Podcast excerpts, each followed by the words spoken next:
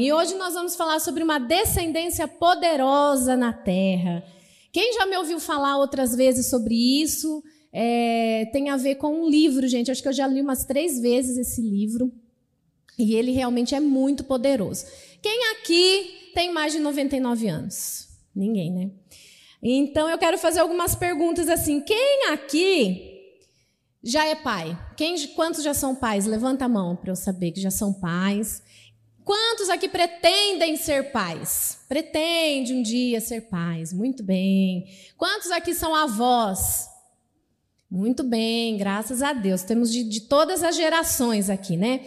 E nós acabamos pensando que Deus, ele. Algumas promessas dele, algumas coisas de Deus, elas foram assim feitas ou reservadas para qualquer outra pessoa, mas menos para nós, né? Às vezes nós vemos pessoas é, tendo uma família, um estilo de vida, um emprego, ou uma vida que você fala, poxa, acho que eu nunca vou alcançar, acho que isso não é para mim.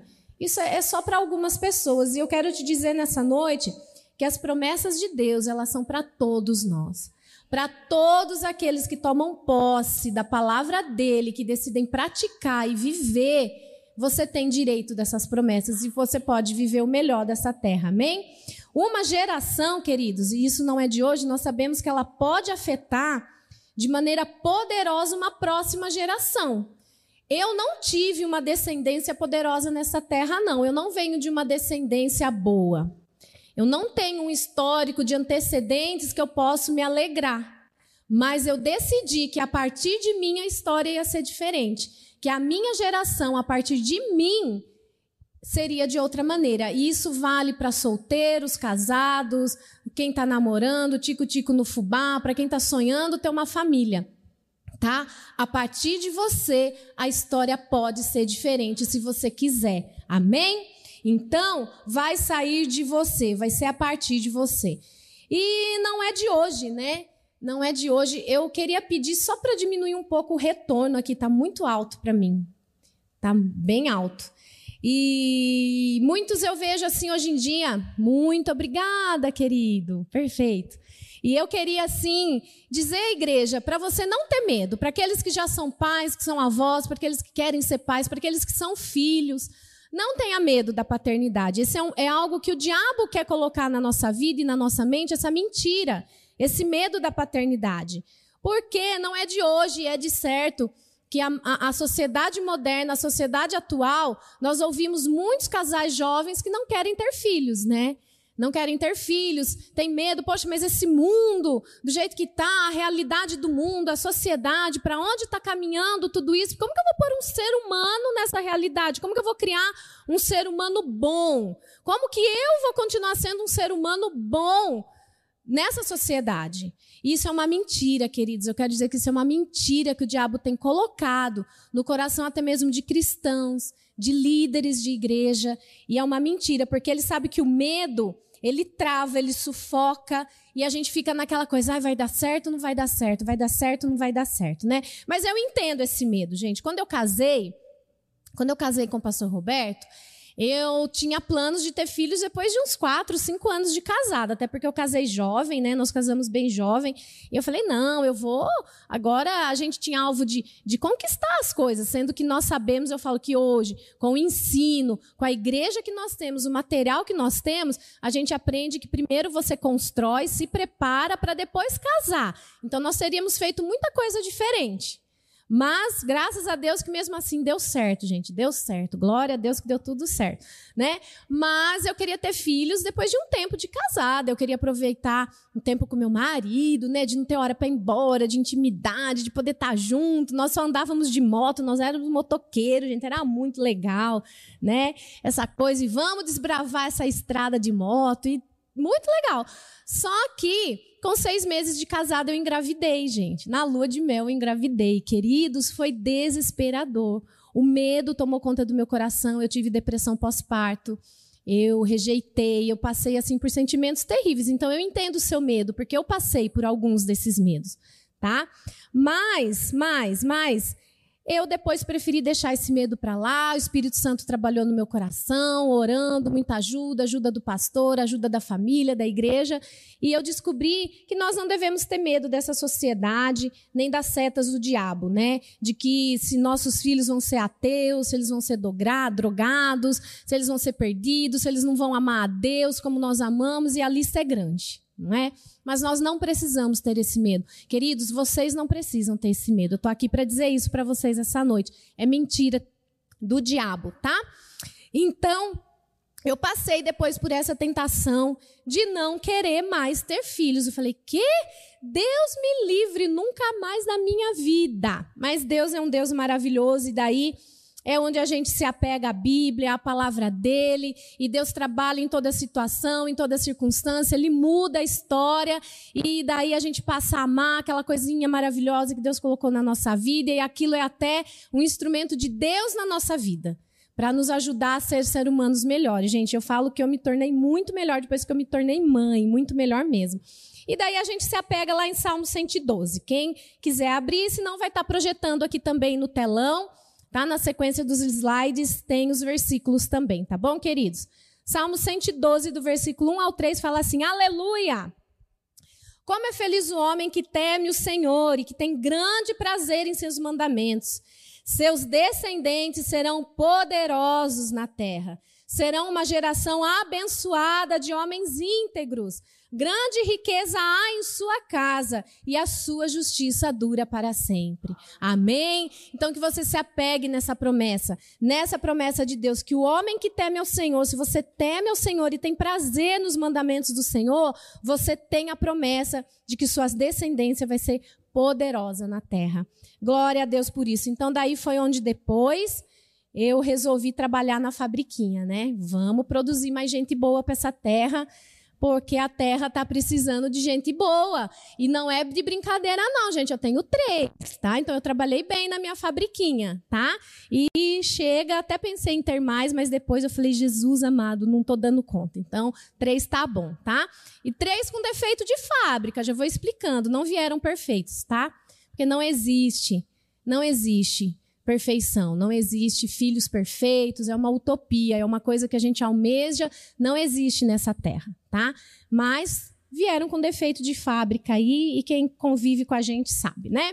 Então, hoje eu quero falar para você que está relutante em ter filhos, para você que já é pai, para aqueles que seus filhos não estão trazendo tantas alegrias para você, ou você tem sido um filho que está aqui nessa noite, não tem levado tanta alegria para os teus pais. Essa palavra já é para você, porque às vezes nós vivemos aquele dilema de abrir mão. Né? O diabo trabalha no coração dos filhos para trazer tristezas para os pais e no coração dos pais para abrir mão, para desistir. E aí Tá feita a coisa, ele venceu, ele conseguiu o que ele queria. Amém? Mas isso não é verdade na nossa igreja. Glória a Jesus. Então você não precisa viver esse dilema, mas nós precisamos entender a promessa, tá? E a primeira coisa que a promessa aqui nos fala, que nós temos que entender que por si só as coisas não vão acontecer.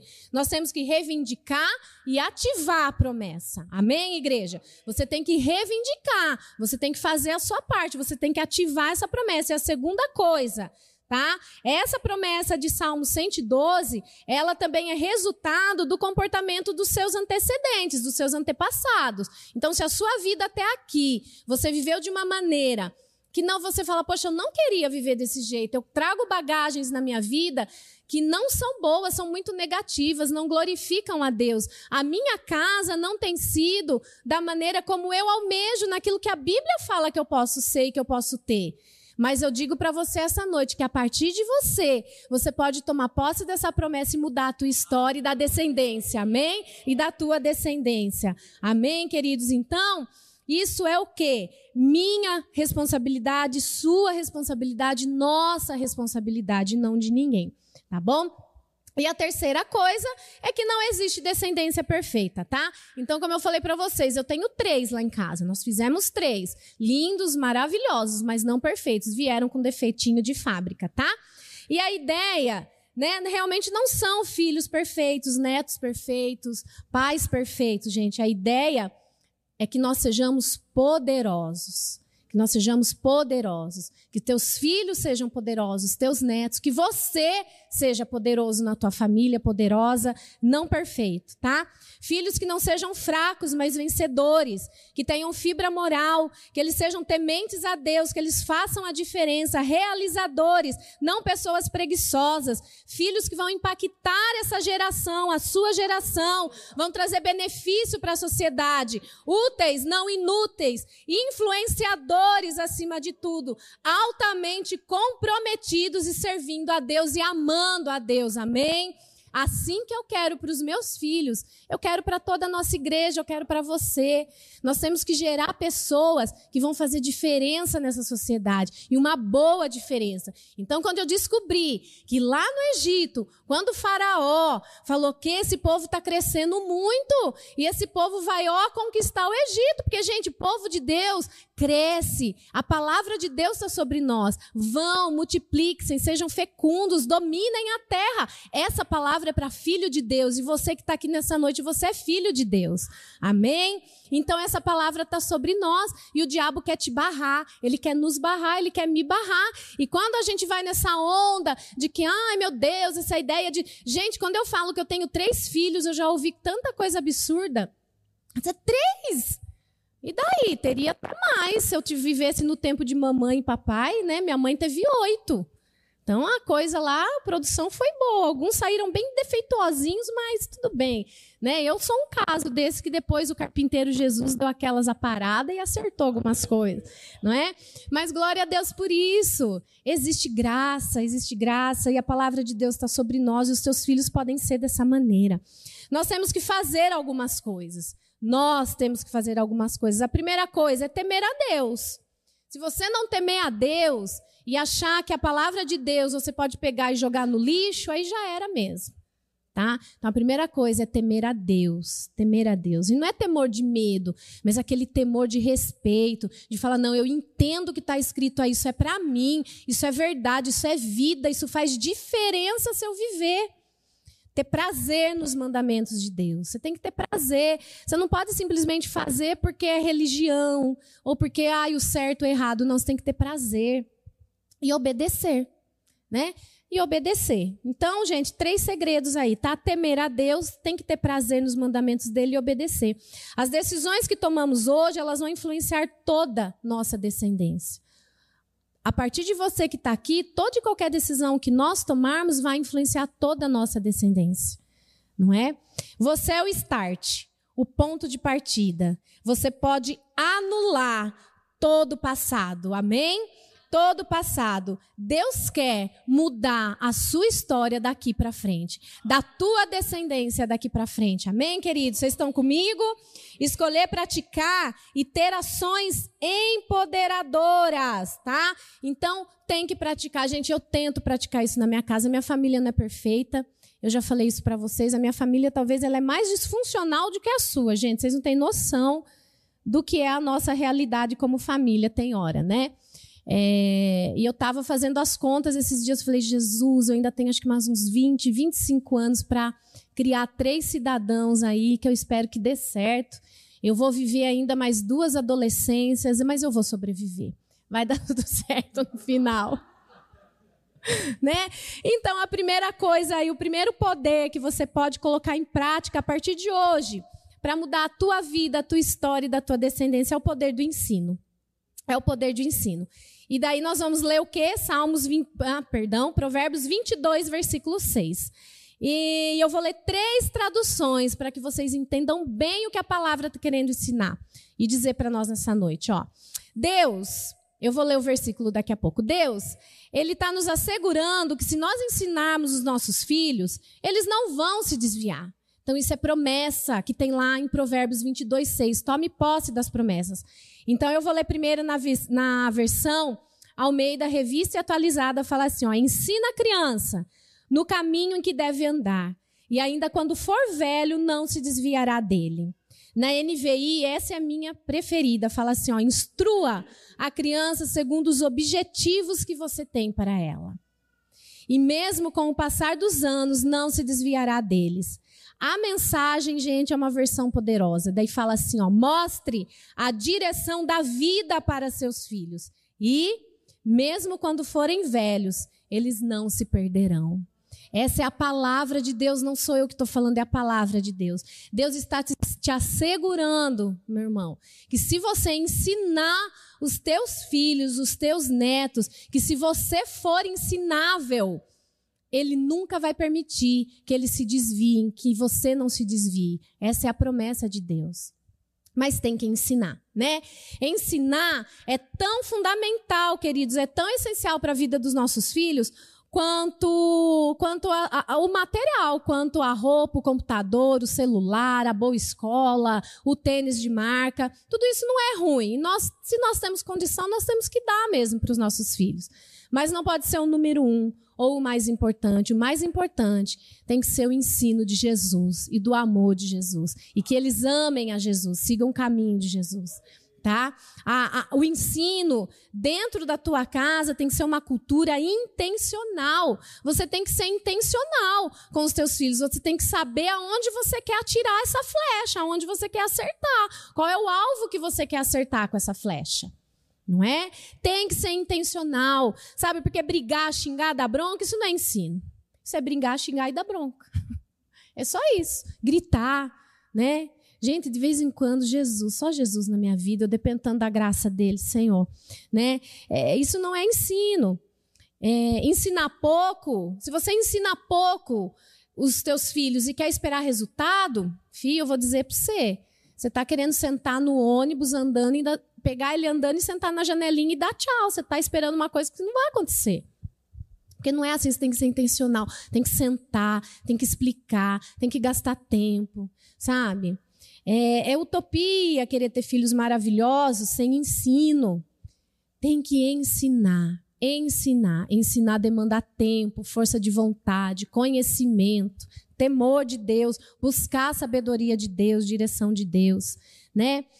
É, pais vivos, ausentes. O Covid não levou, mas é como se tivesse levado, né? Tá vivo, mas não tá. Não tá nem aí. Não está nem aí, deixa o filho lá, as crianças lá, deixa eles viverem a vida deles, né? É isso aí. E nós temos que mudar esse quadro, queridos, como igreja. Fazemos parte da sociedade, nós fazemos parte dessa sociedade. E, e não temos que ter esse coração de, ai, que medo, ai, a sociedade como tá, olha a vida como tá, olha as coisas como tá cara. É real, é real, é real, realmente eu concordo com você. Tá tudo complicado. Tá complicado, mas nós vamos deixar o diabo tomar conta do nosso coração e deixar de ensinar os nossos filhos o que a palavra diz, porque nós vivemos pela palavra. Ou nós somos cristãos de fato, ou nós só né, nós, a, nós, a gente vem para a igreja para marcar ponto, para cumprir, porque, ah, porque é legal dizer que eu sou crente. Ah, meus filhos vão para a igreja, é legal dizer que meus filhos vão para a igreja. Ah, meus filhos estão indo para a igreja. E? E? e, né? E.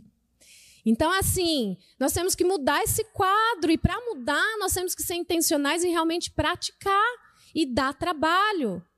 Gente, eu falo por mim, dá trabalho, tá? É, e a nossa igreja aqui, graças a Deus, nós temos assim uma ferramenta poderosa que é o discipulado, queridos. Você que não conhece sobre o discipulado, essa ferramenta que nós temos aqui, pergunta ao teu líder, pergunta a quem te convidou para estar aqui essa noite, porque eu não abro mão de discipular meus filhos, não abro mão. Nós não abrimos mão. Nós temos os nossos discípulos, os nossos líderes, discipulamos semana sim, semana não. A semana que não é o discipulado com os nossos discípulos aqui da igreja, nós estamos discipulando nossos filhos com dia e hora marcada, fora que todo dia, toda hora, constantemente, o tempo todo a gente está discipulando eles. Eu sento uma semana sim, uma não, com a Estherzinha lá na sala e falo: diga aí, minha filha, o que está acontecendo com a tua vida? Quais são as dificuldades? O que, que a mamãe fez que você não gostou? Como foi lá na escola? Né? E não faz muito sentido de vez em quando, mas de vez em quando faz. Porque às vezes tem áreas da vida dos nossos filhos que é só quando nós somos intencionais e sentamos para ensinar que nós vamos identificar, né? Eu falo a Esther porque é assim, as mães com as meninas, o pai com os meninos e depois os ambos com os dois, porque eu também falo sobre muita coisa com o Caio que tem 15 anos, gente. Sobre muita coisa. Então você pode imaginar o que é muita coisa para um adolescente, não é? Então muita coisa. Tá? Então usa dessa ferramenta. Você, talvez que está aqui que é filho e você não tem pais aqui na igreja que não te discipulem, busque um discipulador, busque ter alguém que, que vai te orientar, que vai te mostrar o caminho, que vai te ensinar onde você tem que andar. Gente, é muito bom, é muito bom. E daí eu quero ler com vocês o que Deuteronômio 6, de 4 a 9, fala para nós. Fala assim, ó, tem também aí nos slides, tá bom, queridos? Ouça Israel. Ouça, ó Israel. A Bíblia fala, né? Ouça. Apocalipse fala, aquele que tem ouvidos, ouça o que o Espírito diz à igreja. O Senhor nosso Deus, o único Senhor. Ame o Senhor seu Deus de todo o seu coração, de toda a sua alma e de toda a sua força. Guarde sempre no coração as palavras que hoje eu lhes dou. Repita-as com frequência, seus filhos. Repita-as com frequência, seus filhos. Repita-as com frequência aos seus filhos. Repita, repita, com frequência aos seus filhos. Repita. Então, se é para repetir, é porque não vai ser uma, duas vezes que você vai falar que vai dar certo. Você vai ter que repetir, e repetir, e repetir né? Mas repita com frequência seus filhos, converse a respeito delas quando estiver em casa, quando estiver caminhando, quando você for deitar, quando você se levantar. Amarre as mãos e prenda-as à testa como lembrança. Escreva nos batentes da portas de sua casa e em seus portões. Se nós formos trazer para nossa realidade hoje, Deus está falando assim: olha, repita, fale, ensina toda hora para os seus filhos a minha palavra. Converse com eles quando você estiver no carro levando, buscando eles da escola, quando você estiver indo para o supermercado, dentro de casa, lavando a louça, lavando roupa, seu filho está lá com você, fala da minha palavra. Acordou, ora, agradece, vai comer, ora, agradece, dá graça, santifica, ensina. Ensina, repete. É isso que Deuteronômio fala para nós, porque é algo intenso. É intenso, sabe? É intenso, é o tempo todo, é o tempo todo, é ali. Se você. Gente, eu, eu costumo dizer que a gente brinca de ser crente brinca demais. O diabo não brinca de ser diabo. Não brinca, isso é muito sério. Então nós temos que ser intensos e intencionais. Só que tem que estar primeiro no teu coração, para depois você passar para a tua descendência. Porque se não tiver no teu coração, se isso não for o teu valor, não vai adiantar de nada. É só quando isso entrar no teu coração, na tua mente, e isso te transformar, isso fazer parte de você, é que você vai conseguir passar para outra geração. Tá dando para entender, igreja? Tá? É hora de levar tá? A, a, a, sua família a realmente viver, a viver as promessas de Deus, para que nós possamos impactar essa terra, avançar o reino de Deus nessa terra. É só através das famílias, queridos. É através das famílias, não existe outra maneira. Não existe outra maneira. Tá? O culto doméstico, nós praticamos culto doméstico em casa na hora do almoço, que é a hora que todo mundo está sentado ali na mesa, e daí a coisa é por faixa etária, e a gente coça onde está a coceira. Ah, a questão é a mentira? Tá, vamos falar da mentira. É a desobediência? Eu falei que ultimamente em casa estava aquela síndrome do não fui eu. Eu falei, ah, então se não foi a Esther, não foi o Luca, não foi o Caio, eu falei, então tem fantasma, tem alguma coisa aqui em casa, tem troll, tem duende, eu falei, tem alguma coisa aqui que não está dando certo. E quem foi? Não, não fui eu. Aí a gente já entra, não, o não fui eu já é mentira. Quando você não assume uma atitude errada, você está sendo covarde e mentiroso. E a Bíblia fala que os mentirosos vão para o inferno. Então a gente ensina sobre inferno. Só que antes de ensinar que depois que morre vai para o inferno, uma boa cintada na bunda também, tá? A lembrar, falar, putz, ó, se eu fizer, eu vou ter correção. Então, gente, é isso aí. Culto doméstico, prático, intencional, por faixa etária. Com o Caio, a gente bate um papo adolescente. Com as crianças, a gente pega uma história. Entendeu? Você pode ensinar para os seus filhos sobre vida com Deus, leitura bíblica, né? É, o valorizar vir para o culto, ir para a classinha, o life, ler a Bíblia, orar, buscar a presença de Deus, sobre finanças, não é? é? Administrar o que eles ganham. Tem pais que dão mesada para os filhos, ensinar a administrar, dizimar, ofertar, ser fiel a Deus. Aí Deus te multiplica o restante nas tuas mãos. A poupar. Ah, você quer comprar aquilo? Então vamos poupar, vamos guardar e Deus vai abençoar. Amém? Sobre relacionamento, sobre perdão, sobre amor, sobre vingança. Tudo isso a Bíblia, gente, a Bíblia tem tudo isso para você ensinar. Sobre a mentira e o inferno, que eu falei. Né? Sobre pureza, santidade, é, é, como ensinar eles a se protegerem numa tentativa de abuso. Sabe, gente, eu não, eu não tive esse tipo de ensino, esse tipo de preparo para minha vida, mas eu ensino meus filhos desde já, até a se prevenir numa tentativa de abuso. A Estherzinha, se você perguntar para ela, Estherzinha, quem que pode colocar a mão nas suas partes íntimas? Só a mamãe e o papai. Só. Mãe, e o vovô, e a vovó, e a tia da escola. Daí você explica, né? Mas você fala, Estherzinha, só a mamãe e o papai. Se for o caso, me chama que eu vou lá no banheiro e te ajudo. Então nós temos que ensinar. O currículo é grande, igreja, de coisas que você pode ensinar para os teus filhos, para a tua próxima geração. Busque a Deus naquilo que é a necessidade da sua família, né? Dê livros para eles lerem sobre alguma área que eles estão precisando. Fala, poxa, eles estão precisando melhorar na honestidade, no temor a Deus. Tem tantos livros que você pode pôr na mão dos seus filhos para que eles, né, venham a crescer e aprender aquilo que você quer ensinar. Tem que ser intencional. Não terceiriza, queridos, não terceiriza. Ah, vou pôr lá na creche, a creche vai criar para mim, a escola vai criar. Pasquides, ó, tá aí. Faz eles se tornarem poderosos. Start, Gabi, Oscar, vocês estão de parabéns, gente. O trabalho de vocês aqui nesse foi tremendo. O Caio chegou falando coisas maravilhosas. Eu honro a Deus pela vida de vocês, viu? Vai dar muito fruto esse ministério, muito fruto. E, e assim, Start, Gabi, Oscar, ó, faz meus filhos se tornarem poderosos aí na terra. Não terceiriza o que é a tua responsabilidade. O Pasquid está aqui, o Start está aqui para te dar uma mãozinha, uma forcinha.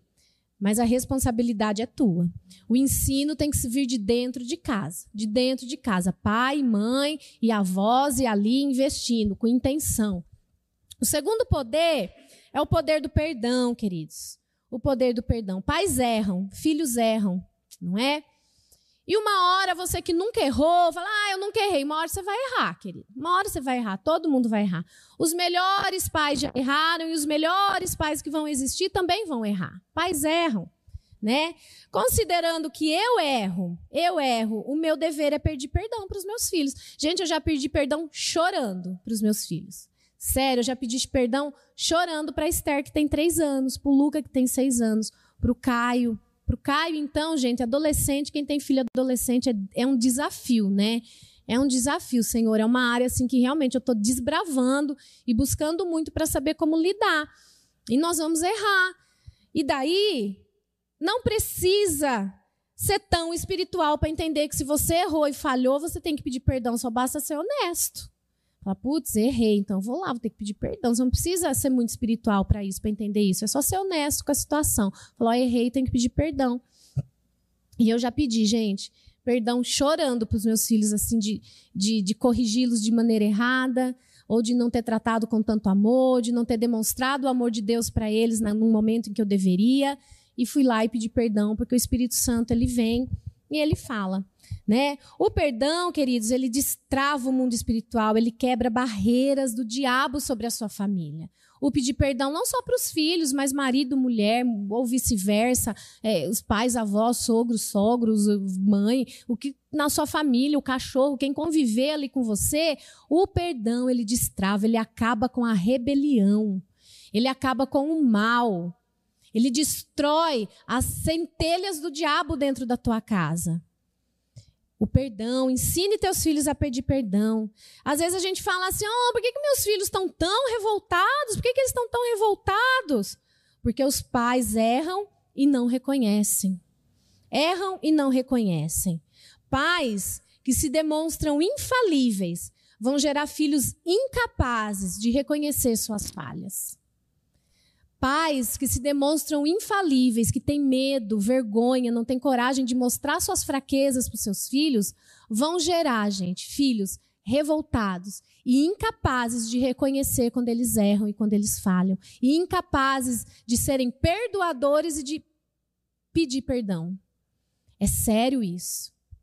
É sério isso. Então, é, ensine seus filhos o poder do perdão. O poder do perdão, porque o perdão, gente, ele destrói trava o mundo espiritual na sua família. E tudo fica muito bom, muito legal, em harmonia. A criança libera perdão e te perdoa e te abraça, e você chora junto e volta. O relacionamento está restaurado, está curado. Amém? O terceiro é o poder da amizade, queridos. Nós precisamos ser amigos dos nossos filhos. Precisamos ser amigos com os nossos filhos. Amigos dos nossos filhos. Pastora, como ser amigo e ter autoridade? Dá certo, gente. Isso é uma coisa que o diabo é, põe de mentira. Ai, se eu for amigo do meu filho, como eu vou exercer, autoridade? Não, é mentira. Você pode e deve ser amigo dos seus filhos. Tá? É, não vai acontecer naturalmente nem por acaso. Você tem que buscar gerar essa amizade, tá? Então, como que eu faço lá em casa? Como que eu faço com as crianças? Eu sento para conversar em momentos particulares. eu já virei vó, esses tempos atrás eu virei vó brincando de boneca com a Esther. Eu lá com ela na cama, mãe, deita aqui que a minha cama é mais quentinha. Tá bom, Esther, vou deitar aí com você. Deitei lá com ela e ela pegou aquele monte de boneca, mãe ele não está dormindo, hoje ele não quer dormir. E é legal porque a gente vê as, as falas que eles reproduzem da gente, né? Ela não quer dormir, mãe, o nenê. Falei, daqui que eu vou fazer ela dormir. Falei, Esther, se tudo isso aqui são suas filhinhas, o que, que eu sou? Ah, você é vó. Falei, ô oh, Jesus, sou vó já, de um monte de boneca. Então, assim, é, é, e é nesses momentos que você estabelece conexão, sair junto, Sabe, quantas vezes eu já peguei o Caio e falei, Roberto, fica aí com os dois pequenos que eu vou sair com o Caio, ou o Roberto vice-versa, a gente dá essas revezadas, e vamos tomar um sorvete, vamos comer um pastel com, com caldo de cana, e vamos levar as crianças, vamos bater papo na faixa etária deles. Gente, é muito engraçado. É muito legal. O pastor Sabá também pratica isso. E dá certo e dá certo. Você tem que buscar ser amigo dos seus filhos. Não vai acontecer naturalmente nem por acaso. Você tem que ser intencional e criar isso na sua família. Você tem que querer, tem que buscar tempo, né? É, é eu, como eu falei aqui, como ser pai, como ter autoridade, como lidar com isso. É normal isso e, e ser amigo e ter autoridade. É mentira do diabo quando ele diz que não dá, porque dá. Porque o seu filho sabe o momento que você está sendo amigo, está ali com ele naquele, quando você precisa ter autoridade sobre algum assunto. Então, isso está sobre você. Então, tem um tempo exclusivo para brincar, para sair junto. Dia da família, nós temos aqui o dia da família na igreja. Um dia que nós tiramos para estar tá com a nossa família. Nesse dia, gente, pode o mundo desabar, desabar. Eu não atendo celular, eu não vejo recado. Pastora, você sumiu, sumi. Eu estava com a minha família, eu estava dando tempo para minha família. Aí nós estoura pipoca, a gente assiste filme e vai tomar sorvete, vai no shopping, vai no cinema. Aí eu tenho que assistir coisa que eu nem gosto de assistir, gente, pelo amor de Deus, né? E a gente vai por amor a eles, vai por amor a eles, porque estamos gerando amizade, estamos gerando conexão tem que pagar preço, tem que separar tempo. Fala para mim, você que tem amigos aqui. Existe amizade se você não separar tempo para estar com aquela pessoa, com aquele alguém? Isso é amizade? Sinto muito dizer, não é. Não é? Se você for amigo dos seus filhos, você vai influenciar seus filhos. Sabe por quê? E isso é fato desde as antiguidades. Nós somos influenciados pelas amizades, não é? Quem aqui na adolescência, quando criança, não tiveram amizades que influenciaram nas suas atitudes, no seu modo de pensar, é, em fazer coisas erradas, porque a maioria das vezes é para coisa errada, né? Para coisa boa não. Então, assim, as amizades são a, a, as maiores influências sobre a vida dos nossos filhos. Então, porque eu não vou ser amiga dos meus filhos e perder a chance de influenciá-los. Não, eu sou amiga dos meus filhos. Eu espero que eu seja, pelo menos eu acho que eu sou, né? Não sei. De vez em quando eu pergunto lá, falei, aí, Caio? Não, mãe, isso é legal. Então tá bom. Mas eu não quero só ser legal, né? Porque, gente, sinceramente, entre eu e pastor, a mais brava sou eu, é verdade. Isso é fato, acho que é perceptível, né? Ele é fleumático, eu sou sanguínea, é colérica, então, assim, mal bom que a gente se completa, né? E o Espírito Santo vai trabalhando também e a gente se ajusta. E daí a gente gera outro fleumático e mais dois, e um melancólico colérico e mais uma colérica, gente. Você não tem noção tudo isso misturado. Mas Deus dá sabedoria e a gente administra bem, né? Glória a Deus por isso. Isso é família. Lembra que eu falei que uma família poderosa, filhos poderosos, não significa perfeição? Esquece a perfeição. Significa pessoas de bem. Pessoas de bem que vão fazer diferença nessa terra, tá? Que temem a Jesus. Então, não deixem que as amizades influenciem seus filhos. Ganhe, conquiste a amizade dos seus filhos para que você seja o maior influenciador na vida deles. Amém? E por último, aqui o poder dos limites, tá? E é aqui que a coisa fica feia e que a cobra fuma e que muito pai a coisa estreita e muito pai não gosta de ouvir e dá, um, dá umas cutucadas, a gente põe assim o dedinho na ferida de alguns pais, né? O poder dos limites, gente. Mas mesmo pais não gostando, nós vamos sempre ensinar, sempre ensinar, porque limite, gente, limite não limita, limite protege. Amém? Você colocar limites nos seus filhos, você não vai estar tá limitando os teus filhos, mas você vai estar tá protegendo os teus filhos. Amém? Então, muitas vezes não gosta. Existem pais que não gostam de que seja ensinado sobre limites na igreja. Ah, deixa a criança ser ela, deixa ela voar do jeito que ela quer, deixa ser do jeito que quer. Queridos, eu vou dizer para vocês, isso é uma mentira do diabo. A psicologia moderna, a política moderna, as leis de hoje em dia, não é? Quem que não passou apuro aqui de, quando saiu aquela lei de que se batesse na criança, a criança podia denunciar? Já pensou? Gente, que absurdo! Não existe isso. Você não poder colocar limites nos seus filhos, não é, é. Então isso não é de Deus, isso é coisa do capeta, tá? Porque os limites eles não limitam, eles protegem. Se você pega um carro e você está andando numa estrada a 100 por hora, e você vai atravessar uma ponte sobre um rio. Pensa comigo. Se naquela ponte ela tá cheia daquelas barreiras de proteção, você segue a 100 por hora tranquilo, não é? Porque tem limites. Você sabe que você não vai cair dentro do rio. Agora, se você tirar a proteção dessa ponte, ou você vai passar por ela a 10 por hora, por hora ou a 100 por hora, o que, que vai acontecer? Plup, vai cair. Então, limites protegem. Amém? Então nós temos um trem. Um trem, gente, ele anda em alta velocidade, altíssima velocidade, só que nos trilhos. Nos trilhos. Então nós temos que deitar trilhos para os nossos filhos. Nós temos que mostrar o caminho que ele pode correr a toda velocidade para chegar no destino que ele tem que chegar, mas nos trilhos. Amém? Então, vamos botar trilhos para os nossos filhos, limites, limites daquilo que pode e não pode, do que deve e não deve, para que eles cheguem ao seu destino. E é sua responsabilidade. É sua responsabilidade como os pais, minha responsabilidade, nossa como os pais. Sabe aquela criancinha bonitinha, cheirosinha, de olhinho verde, aquela menininha, né? Menininha sempre mais graciosa, né? Menina é mais assim, espivitado. Ai, meu Deus, que coisa mais linda. É igual quem, quem às vezes eu vejo gente andando na rua com cachorro, você não sabe quem tá levando quem. Se é a pessoa que tá levando o cachorro, se é o cachorro que tá levando a pessoa. Tem famílias que é assim. Você não sabe se é os pais que estão é, é, levando as crianças ou se são as crianças que estão conduzindo os pais. Porque hoje em dia tá mais ou menos assim, né? Algumas coisas. Então é, é muito engraçado, é a nossa responsabilidade, não é à toa que o termo legal para a paz é responsável, porque é você, como responsável, que estabelece regras e leis dentro da tua casa. É você. É você. E eu fico, gente, como pastora, como mãe, como professora que eu fui, gente, mais de 10 anos professora de educação infantil.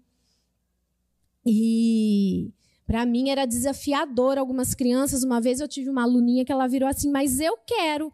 Falei: "Mas eu não vou fazer. Você pode querer, mas eu não vou te dar".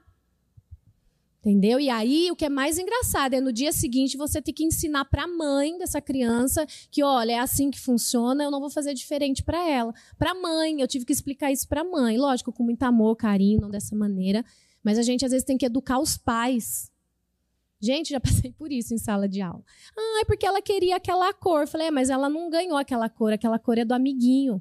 E é assim que a gente vai trabalhar. O seu é seu, do amiguinho é amiguinho. Se você ganhou, ganhou. Se você não ganhou, não ganhou. Fique contente com o que você tem. E isso tem que vir de casa.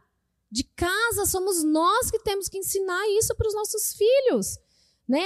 E as coisas vezes, têm sido aos contrário, crianças crescendo sem lei. Eu fico, gente, naquela angústia, me dá tem hora, ah, mistura dentro de mim. Às vezes eu tô lá em casa, assim, de, de angústia, de raiva de alguns pais. Verdade, gente. Dá um negócio que você fala, pelo amor de Deus, Jesus, pelo amor de Deus, desce e se revela para esses pais. Porque os próprios pais muitas vezes têm cooperado para que seus filhos se tornem uns fracassados e não deem certo próprios pais conduzem, os próprios pais permitem que seus filhos vão para o mau caminho. Em vez de estar ajudando, estão é, é, é, de estar assim, tornando seus filhos poderosos nessa terra, estão caminhando eles para serem fracassados, delinquentes, para não amar a Deus, não estão treinando seus filhos para o sucesso, mas permitindo, permitindo que eles vão para o inferno, permitindo que eles se tornem pessoas ruins nessa sociedade que já não está bem. Próprios pais, isso me dá, gente, um negócio, me dá um desespero. Sério, eu fico às vezes lá em casa pensando, eu falo, Deus, tem misericórdia dessas crianças, desses adolescentes, tem misericórdia. Porque os pais não entenderam que a responsabilidade é deles, não absorveram a responsabilidade nem o temor de Deus. Você não tem que ter medo de dizer não para aquilo que Deus diz não. Se a Bíblia diz não e Deus diz não, diga não, pai. Não. Essa ondinha da psicologia moderna, que o ser humano é, deixa fazer o que quer, o ser humano sem regra, ele vai se destruir sozinho por conta própria. Filhos sem regras limites vão trazer desgosto, é só uma questão de tempo, é só uma questão de tempo. Provérbios 29, 15 fala assim para nós, ó. A vara da correção dá sabedoria, mas a criança entregue a si mesma envergonha sua mãe. Quem que já não viu, gente, pais passando vergonha? Quem que já não viu? A mãe não sabe onde enfiar a cara, o pai não sabe onde enfiar a cara, porque a criança está fazendo birra. Eu já vi criança bater no rosto de pai e mãe. Eu falei, deixa comigo uma semana. Eu falo, dá para mim uma semaninha, só uma semaninha. Não é? Meu Deus, eu falo, Deus, tem misericórdia desses pais, tem misericórdia dessas crianças, desses adolescentes, tem misericórdia, Deus abre os olhos, sabe? Esse discurso de que a disciplina vai prejudicar a personalidade da criança. Ai, meu Deus, se eu corrigir meu filho com a varinha, que vai ser da personalidade, ele vai traumatizar a mentira do diabo, porque a palavra está dizendo, usa da correção, usa da varinha. Usa, porque é isso que vai trazer instrução, é isso que vai trazer sabedoria, temor de Deus. Talvez não enquanto ele for criança, mas lá na vida adulta você vai ver o resultado da sua insistência. E repita, e repita, repita, e repete, e repete, e vai ficar bom por um tempo, e vai voltar a fazer de novo, você vai repetir. É assim que funciona com filhos. Quer uma geração, uma descendência poderosa? É a insistência, a intencionalidade. A intencionalidade. Nós adultos temos que ter regra e disciplina. Quando a gente vai tirar a carta, ó, oh, não passa aqui, não ultrapassa aqui, a velocidade é essa, olha o cinto, regura o retrovisor, não é? Por que, que no trânsito dentro da sua casa tem que ser um caos, tem que ser uma Índia da vida? Quem já viu trânsito na Índia? Jesus Cristo. Não é? Por que, que dentro do seu trânsito ali tem que andar tudo de qualquer jeito? Não é? A vida, se você não impor regra e limite para os seus filhos, a vida vai impor. Gente, eu ensino muito para o Luca. O Luca, ele, ele é intenso. O Luca é uma criança intensa, Senhor Jesus, que tem dia eu não acompanho. Mas eu falo, filho, eu prefiro você chorando de frustração, de raiva de mim agora, porque eu estou te pondo limite, do que você ter que aprender com a vida, porque a vida não vai te ensinar com amor que eu, como mãe, te ensino. E quem aqui já não passou por situação que teve que aprender com a vida? Eu aprendi, gente, muitas coisas com a vida. Jesus. Né? Uma coisa que hoje em dia, queridos, é o mais assim, é o perigo maior na vida dos nossos filhos hoje em dia são as telas. Né, do computador, de notebook, de celular, de televisão, internet, isso é algo assim muito, muito, muito preocupante, muito. Filhos incomodam, esse é fato. Gente, vou ser bem sincera, tem dia que você quer falar e vai para lá. Dá um tempo, eu já não estou raciocinando mais. Nem no banheiro, gente, tem dia que nem no banheiro. Você senta lá, daqui você escuta, cadê a mãe? Dá vontade de não responder. o pai tá lá, mas cadê a mãe? Tem dia que eu falo, não sei, não sei quem é sua mãe, não sou sua mãe. Gente, brincadeira, né? Mas é engraçado. Outro dia eu no banheiro, eu não quis abrir a porta para a Esther, ela ficava pondo a mãozinha por baixo, o pezinho. Aí daqui a pouco, mãe, ó meu lacinho para você ver, mãe, ó minha boneca. Desconcentra!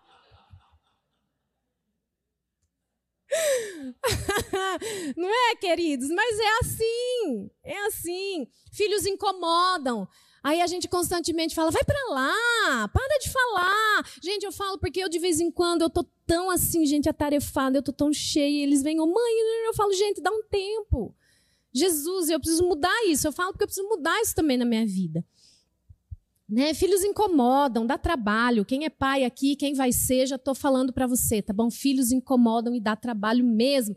Cansa seu emocional, seu psicológico, seu físico e tudo que você tem, tá bom? Então é isso aí.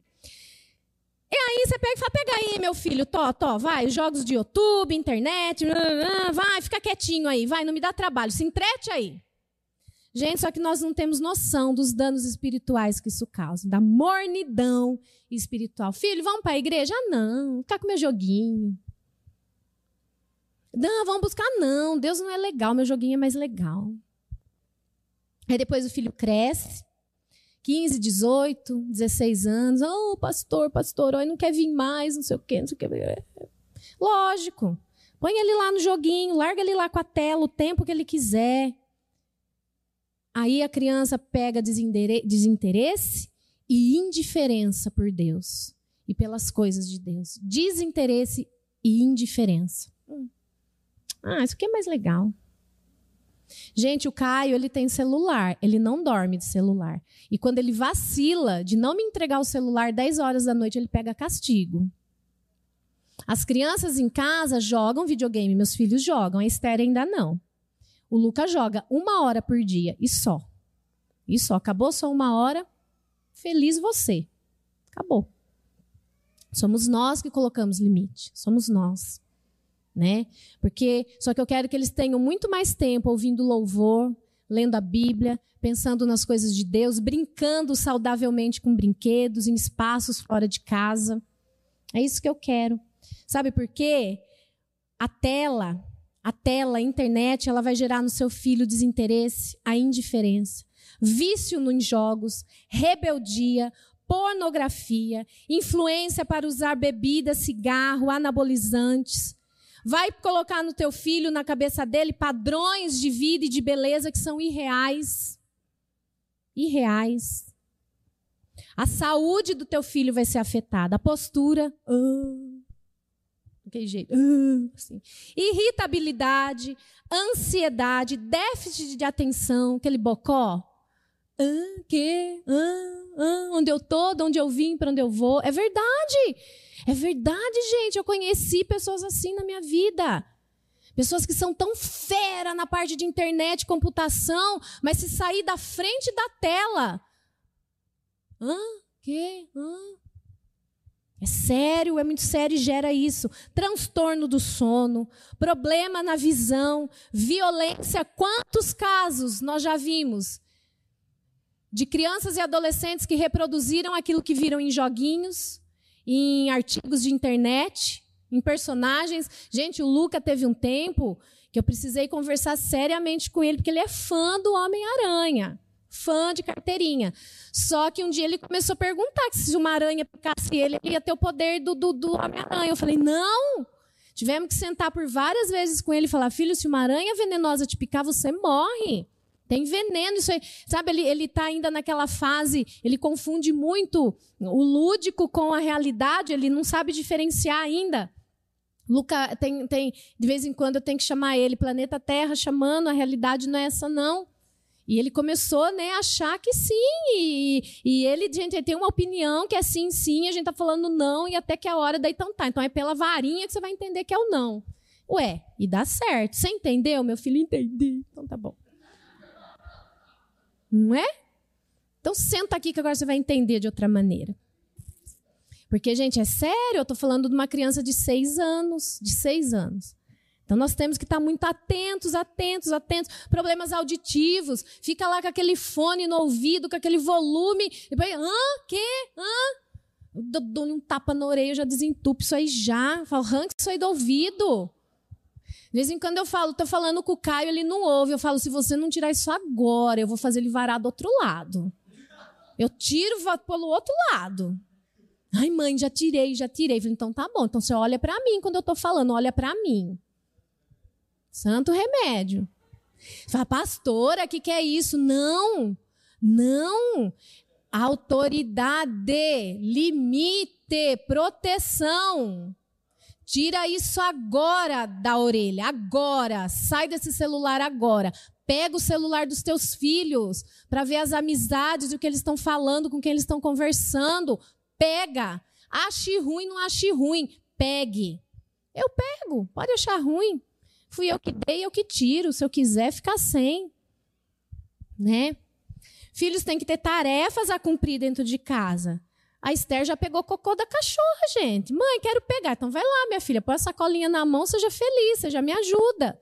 E ele é engraçado que quando você ensina e coloca esses valores, eles não acham ruim, eles brigam para tirar um lixo do banheiro, para guardar a roupinha deles. Eu dobro tudo, vai lá e eles recebem muito bem por isso. Casa, comida, moradia, tudo de graça, tudo bonitinho, transporte, então já estão recebendo pelo trabalho deles.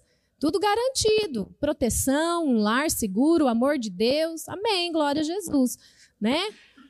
Então, assim, eles têm a tarefa deles, tem que fazer. Luca vai arrumar. O Luca é bagunceiro, a Esther vai arrumar isso agora. Se você vai brincar de outra coisa, você guarda isso aqui. É agora. Ah, agora. E se não for no agora, então vai entender com a varinha. Entendeu, gente? A varinha. Dá resultado. Tem que ter tarefa para cumprir desde pequeno. Desde pequeno. Eles têm que saber quando eles estão liberados ou não para fazer alguma coisa. Mãe, eu posso fazer isso? Tá, você já fez aquilo que eu mandei? Ah, então não. Não, enquanto você não fizer, não. Você não vai fazer outra coisa enquanto você não fizer aquilo. Gente, isso cansa. Ai, meu Deus, cansa. Porque pai vai falar mais não do que sim. Mas vai dar resultado. Não libere seu filho a fazer o que ele quer se ele não está cumprindo com o mínimo que ele tem que cumprir dentro da tua casa. Né? Se você e eu quisermos uma descendência poderosa nessa terra, nós temos que ter uma cultura de regra e de correção dentro de casa. Uma cultura de regra e de correção dentro de casa. Tem que ter regra e correção, regra e correção. Vida planejada. Sabe, não sai vivendo loucamente, queridos pais, filhos, planejem suas vidas. Vida planejada, rotina, horário, tudo certinho, tudo ali bonitinho. Onde, de onde nós estamos indo, onde nós vamos chegar, o que nós vamos fazer como família. Ensine comportamento para os seus filhos, como agir nos ambientes, gente. Tem que ensinar. Sabe, tem pessoas que eu já fui criticada, mas você leva seus filhos em velório, eu falo, é. Eles têm que saber o que é morte. É lógico, gente, eu não vou pôr meus filhos lá para ficar velando o defunto, não é isso. Ficar olhando lá o morto. Mas eu ensino a morte, eles têm que saber. Ou, o cachorrinho, o bichinho que eles têm em casa vai durar a vida inteira. Aí você vai falar, ai, sumiu. Você está mentindo, você está ensinando seu filho a mentir. Fala que morreu. Morreu, acabou a vida. Né? É difícil ter que ensinar sobre a morte para os nossos filhos, mas temos que ensinar. Como se comportar num velório, na igreja. Reverência, Fala baixo, não fica correndo na hora da palavra, não grita, tem gente falando, a coisa está acontecendo. Reverência. Na casa dos outros, chega na casa dos outros, ah, vou sair para comer, senta primeiro que todo mundo na mesa. Não, espera a sua vez, não é assim. Como se comportar? Né? Convidar os amigos para casa ou ir para casa dos amigos, eles têm que saber quando pode, não pode, tem que pedir permissão. Lá em casa eles pedem permissão. Até para ligar a televisão. Mãe, agora eu posso ligar a televisão? Pode, agora pode. Não, agora não pode. Mãe, posso jogar? Pode, agora pode. Ó, já deu sua hora, desliga agora. Né? A hora de sair, a hora para chegar. O Caio, gente, nós temos liberado ele um pouco mais a andar de bicicleta, resolver algumas coisas da vida dele sozinho, com a nossa supervisão, mas nós temos liberado. Só que tem hora. Se falhar, já era, fi. Perdeu a chance né? Então tem que ter hora. Poxa, que pais chatos. Gente, vou dizer uma coisa: os pais são chatos mesmo. Porque os pais legais têm que visitar os filhos no presídio. Tem que tirar filhos da prostituição, das drogas. Os pais legais muitas vezes estão chorando nas portas dos presídios, porque foram muito legais. Os pais chatos vão gerar filhos poderosos nessa terra né? Filhos poderosos nessa terra. Porque os pais legais muitas vezes têm que criar netos bastardos. Passar por uma engravidez indesejada. Muitas vezes tem que ir lá e presenciar seus filhos, suas filhas a abortarem, porque agora está liberado, né? A mulher é dona de si, uhul! E vamos fazer sexo adoidado aí, meninado, e vamos depois a gente pode abortar. Né? Então, misericórdia mesmo, queridos. É muito sério. Sejam pais chatos, mas que vai gerar uma descendência poderosa nessa terra. Amém? Aquela afeição pelos filhos. É um falso amor. Porque você quer saber sobre amor? Vai ler na Bíblia. Olha o que a Bíblia fala sobre o amor. Aquela afeição, ah, aquela criança lindinha, bonitinha, cheirosinha. Isso é, uma, é um falso amor. Vai ter momentos que você vai ter que orar e jejuar pelos seus filhos. Porque se você, sabendo ou não, querendo ou não, tem uma guerra pela vida dos nossos filhos acontecendo. Existe o diabo ele quer a vida dos nossos filhos, ele quer os nossos filhos, ele almeja pela minha vida, pela sua e dos nossos filhos. Ele quer. E nós temos que ter a postura de Moisés que fala assim: ó, não vai ficar nada aqui no Egito, mas nem uma unha. Nada. Tudo que é do povo de Deus vai comigo, aqui não fica nada, diabo. Você pode até querer, mas eu não vou liberar nada. Porque, queridos, eu vou falar uma coisa. Se você nunca orou e nunca jejuou para os seus filhos, tem uma coisa errada aí. Não com seus filhos, mas com você. Porque vai ter momentos que nós vamos ter que ir para o quarto da oração, para o quarto da guerra, vamos ter que orar e vamos ter que jejuar, para que o diabo, o demônio, arranque as garras da vida dos nossos filhos. Vai ter esse momento. Porque nós passamos pela tentação de quando nossos filhos estão aprontando de abrir mão. Nós passamos por essa tentação. Eu passo, gente. Tem momentos que eu falo, ai, deixa para lá. Mas postura, guerreia, fala: não, eu não vou desistir, eu não vou abrir mão. Porque é especialmente nesses momentos, quando nossos filhos estão dando trabalho, quando eles estão enfeitiçados por alguma coisa, ou por alguém, ou por um namoro, por uma amizade, por alguma coisa, é nesse momento que nós vamos fazer de tudo, de tudo, para tirar nossos filhos da mão do diabo. É nesse momento que eu e você nós vamos guerrear, inclusive jejuar e orar até essa nuvem negra passar. Eu tenho aprendido que o problema dos meus filhos, gente, é, é problema meu também. O Caio passou um tempo, ele estava muito angustiado com algumas coisas assim de escola, de futuro, e meu, ele estava muito angustiado. Eu falei, calma, filho, né? Paramos com ele, falei, calma, respira. Nós somos responsáveis por você. Nós vamos mostrar o caminho. Descansa. E nós entendemos, esse teu problema é nosso também. Nós vamos te ajudar. Quando seus filhos estão com problema, esse problema é seu também. A palavra ela fala para você clamar, para você lutar, para você não desistir, porque Deus está do seu lado, Ele está do nosso lado. Amém, igreja? Vai ter momentos que nós vamos que ter que ir para a guerra, mas nós vamos sair com a vitória. Olha o que Neemias 4, 14 fala assim: ó, fiz uma rápida inspeção e imediatamente disse aos nobres, aos oficiais e ao restante do povo: Não tenham medo deles. Lembrem-se de que o Senhor é grande e temível e lutem por seus irmãos, por seus filhos e por suas filhas, por suas mulheres e por suas casas. Lutem, lutem. Vai ter momento que nós vamos ter que ir para a luta. Como eu falei lá em casa, tem três seres humanos, gente, que vieram com defeitinho de fábrica. Mas eu procuro, eu, pastor Jim, procuro aplicar esses princípios na vida deles. Eu vou dizer, tem dado certo. Tem dado certo. Que eu falo, não tem perfeição, mas tem dado certo. Nenhuma área da nossa vida é mais importante do que você que está aqui nessa noite, que é pai e mãe, de você que é filho, de você que vai querer ter filhos. Nada é mais importante do que a paternidade, porque nós estamos dizendo o que vai ser de uma próxima geração. Através da minha vida e da sua vida, nós vamos dizer que tipos de pessoas vão existir nessa sociedade.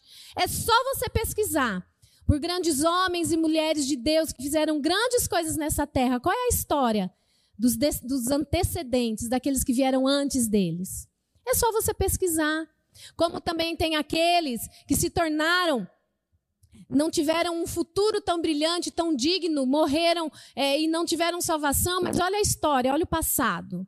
Mas eu digo para você nessa noite que a partir de mim e de você, essa história vai mudar nessa sociedade, vai mudar sobre a sua família, vai mudar sobre a sua casa em nome de Jesus. Amém? Porque eu vou dizer para você uma coisa assim, que herança, herança é aquilo que eu deixo para os outros. mas um legado é o que eu deixo nos outros. É o que eu vou deixar nos meus filhos, marcado na vida dos meus filhos. Amém, igreja?